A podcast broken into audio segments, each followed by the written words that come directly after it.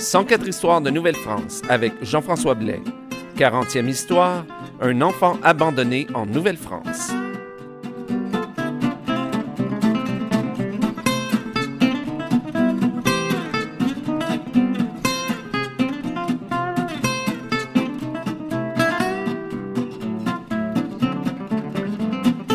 Alors, bonjour à toutes et à tous et bienvenue à cette nouvelle histoire de Nouvelle-France. Aujourd'hui, l'histoire que je vais vous raconter est un peu euh, particulière. C'est une histoire absolument incroyable. C'est une histoire, en fait, écoutez, qui pourrait euh, facilement être tirée d'un conte des frères Grimm euh, ou encore une, une, histoire sombre tirée de Fanfreluche. enfin, parce qu'il s'agit en fait d'une histoire pour enfants, mais c'est une histoire d'un enfant qui aurait été abandonné ici en Nouvelle-France parce que sa belle-mère était jalouse de lui. Et c'est l'histoire d'un certain Jean-Baptiste Couture. Alors, on sait que lui, Jean-Baptiste Couture, lui, a existé, ça c'est sûr. Parce que quand il va être adulte, il va devenir abbé et aussi va être admis comme membre de l'Académie royale des inscriptions et belles-lettres à Paris. Ça paraît bien quand même. Mais c'est pas sa vie adulte qui nous intéresse, c'est plutôt le récit de son enfance tel, tel que lui, il l'a raconté. Et en fait, euh, on n'a pas de témoignage, on n'a pas de, source directe venant de lui. je ne sais pas s'il a déjà écrit euh, l'histoire de son enfance, mais on a plutôt le, le récit de cette, ce récit par des témoins à qui l'abbé Couture aurait raconté euh, le récit de son enfance et qui, eux, nous ont laissé ce récit, cette histoire, dans des textes du 18e siècle. Alors, cette histoire, la voici. Le père de Jean-Baptiste Couture, Gilles Couture, était matelot, était un matelot originaire de Notre-Dame de Délivrande en, en Basse-Normandie. Euh, mais à cause de son travail, il devait souvent quitter la maison et surtout son travail l'amenait à se rendre très souvent en Angleterre pour le commerce. Une année en particulier, sa femme s'ennuyait tellement de lui qu'elle a en fait décidé de ne plus l'attendre en Basse-Normandie et de se rendre en Angleterre pour le voir. Elle dit là, ça fera, j'ai besoin de voir mon mari.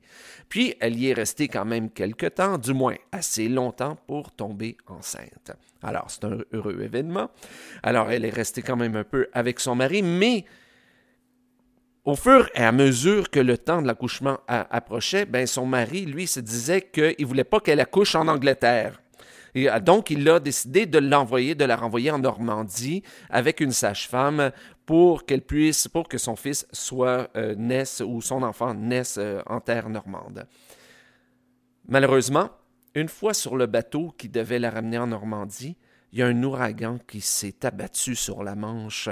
Un ouragan tel qu'on n'avait jamais vu, disons, en un siècle ou même encore en un millénaire, parce que imaginez-vous que c'était pas simplement un petit ouragan, c'était pas un ouragan ordinaire, parce que en 48 heures, l'ouragan a transporté le bateau et tout son équipage, et bien entendu, euh, la, la, pauvre femme enceinte, jusqu'au détroit de Gibraltar. Ça, c'est tout un, ouragan.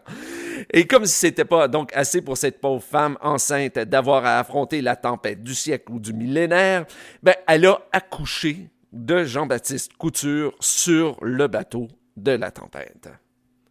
Puis là, ben, elle est revenue en Normandie, puis elle a attendu son mari. Mais à l'âge de trois ans, Jean-Baptiste Couture perd sa mère. Elle meurt, on ne sait pas trop trop comment, mais elle meurt. Son père s'est remarié, comme il était de coutume à l'époque, et euh, il a eu des enfants avec euh, sa, seconde femme.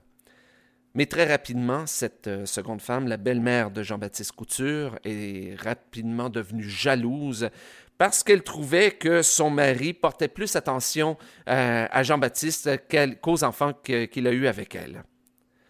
Elle a donc profité d'une des nombreuses absences de son mari pour demander à son frère, qui était marin lui aussi et qui se dirigeait vers l'Amérique, d'amener le petit Jean-Baptiste Couture avec lui et, si c'était possible, de l'abandonner en Nouvelle-France.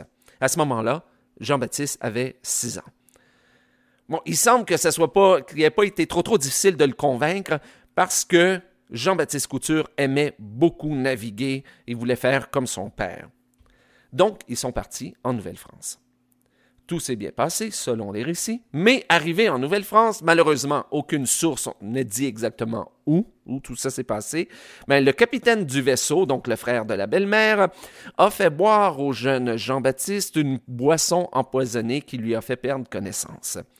Et il s'est réveillé quelques heures plus tard ou une journée plus tard, c'est pas dit, tout seul, sur la terre ferme, sous un arbre, avec aucun vaisseau en vue seul en Nouvelle-France. Mais heureusement pour lui, il a imaginé la chance qu'il a pu avoir sur un terrain, une vaste terre aussi grande que la Nouvelle-France, là où il n'y a finalement pas beaucoup de gens. Ben, il a pu rencontrer des gens qui ont eu pitié de lui et qui en ont pris soin. Il y a une des sources qui mentionne que ce serait des Iroquois, mais une seule euh, source, euh, et puis sinon, euh, on n'indique pas du tout l'identité de la famille adoptive de Jean-Baptiste Couture. Il est resté en Nouvelle-France pendant un an et demi. Au bout d'un an et demi, alors qu'il était en train de jouer sur euh, les rives du Saint-Laurent, sur les bords du Saint-Laurent, il a vu un vaisseau passer qui arborait le même pavillon que celui de son oncle.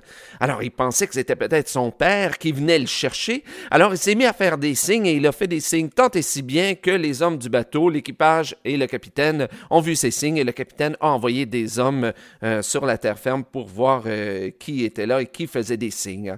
Et c'est là, ben, vous devinez bien que ce n'était pas son oncle ni son c'était des gens de la Normandie euh, qui étaient très surpris de voir qu'il y avait un, jeune garçon sur une terre aussi sauvage, sur une terre de la Nouvelle-France, qui euh, parlait euh, avec l'accent du pays, l'accent normand.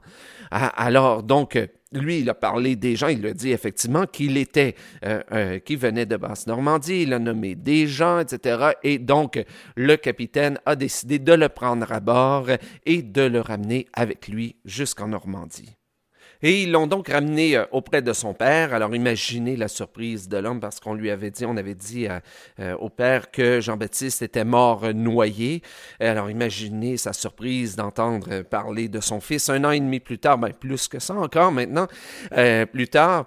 Mais le père, au lieu de le ramener à la maison, parce que là maintenant il connaissait toute la vérité, eh bien, a plutôt euh, décidé de le confier aux soins de la marquise de Cauvigny à Caen.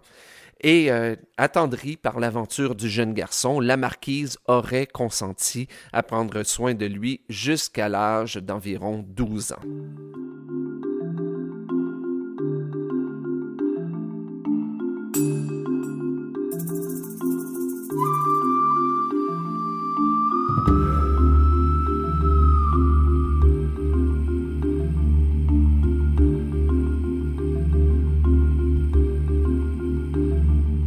Alors voilà à peu près tout ce qu'on sait sur l'histoire de ce jeune garçon qui aurait été abandonné en Nouvelle-France. Est-ce qu'on doit la croire? Eh bien, il y a certains historiens qui n'ont pas hésité à la présenter comme vraie. Mais D'après moi, il est peu probable que ça se soit passé. Mais tout d'abord, pour la forme. Le récit comme tel ressemble plus à un conte qu'à autre chose. Vous savez, vous venez de l'entendre.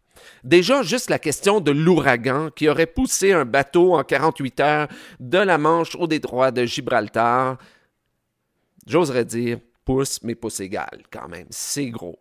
Euh, il y a aussi le fait que euh, au 18e siècle, déjà au 18e siècle, on se posait des questions sur cette histoire. Euh, parce qu'il y a eu deux enquêtes qui ont été menées pour connaître le véritable lieu de naissance de Jean-Baptiste Couture. Et je fais à noter, euh, ces deux enquêtes ont été en fait commandées par Jean-Baptiste Couture lui-même. Et lui, il disait qu'il était né au hameau de Saint-Aubin. Donc, ces deux enquêtes étaient là pour prouver. Il a demandé ces enquêtes pour prouver lui-même qu'il est né au hameau de Saint-Aubin et non en mer dans le détroit de Gibraltar. Euh, malheureusement, les enquêtes n'ont mené à rien, mais pendant les enquêtes, euh, il a bien, il a fait, euh, il a fait venir, il a fait témoigner son père pour prouver qu'il venait de Saint-Aubin. Alors, tout de même, lui-même contredisait son histoire. Non. D'après moi, c'est une très belle histoire, mais elle est fausse. Elle est simplement née de l'imagination fertile d'un homme qui aimait parler, Jean-Baptiste Couture. Parce que, oublions pas, que Jean-Baptiste Couture, dans sa vie adulte, enseignait l'éloquence, dont une des définitions est de convaincre par la parole.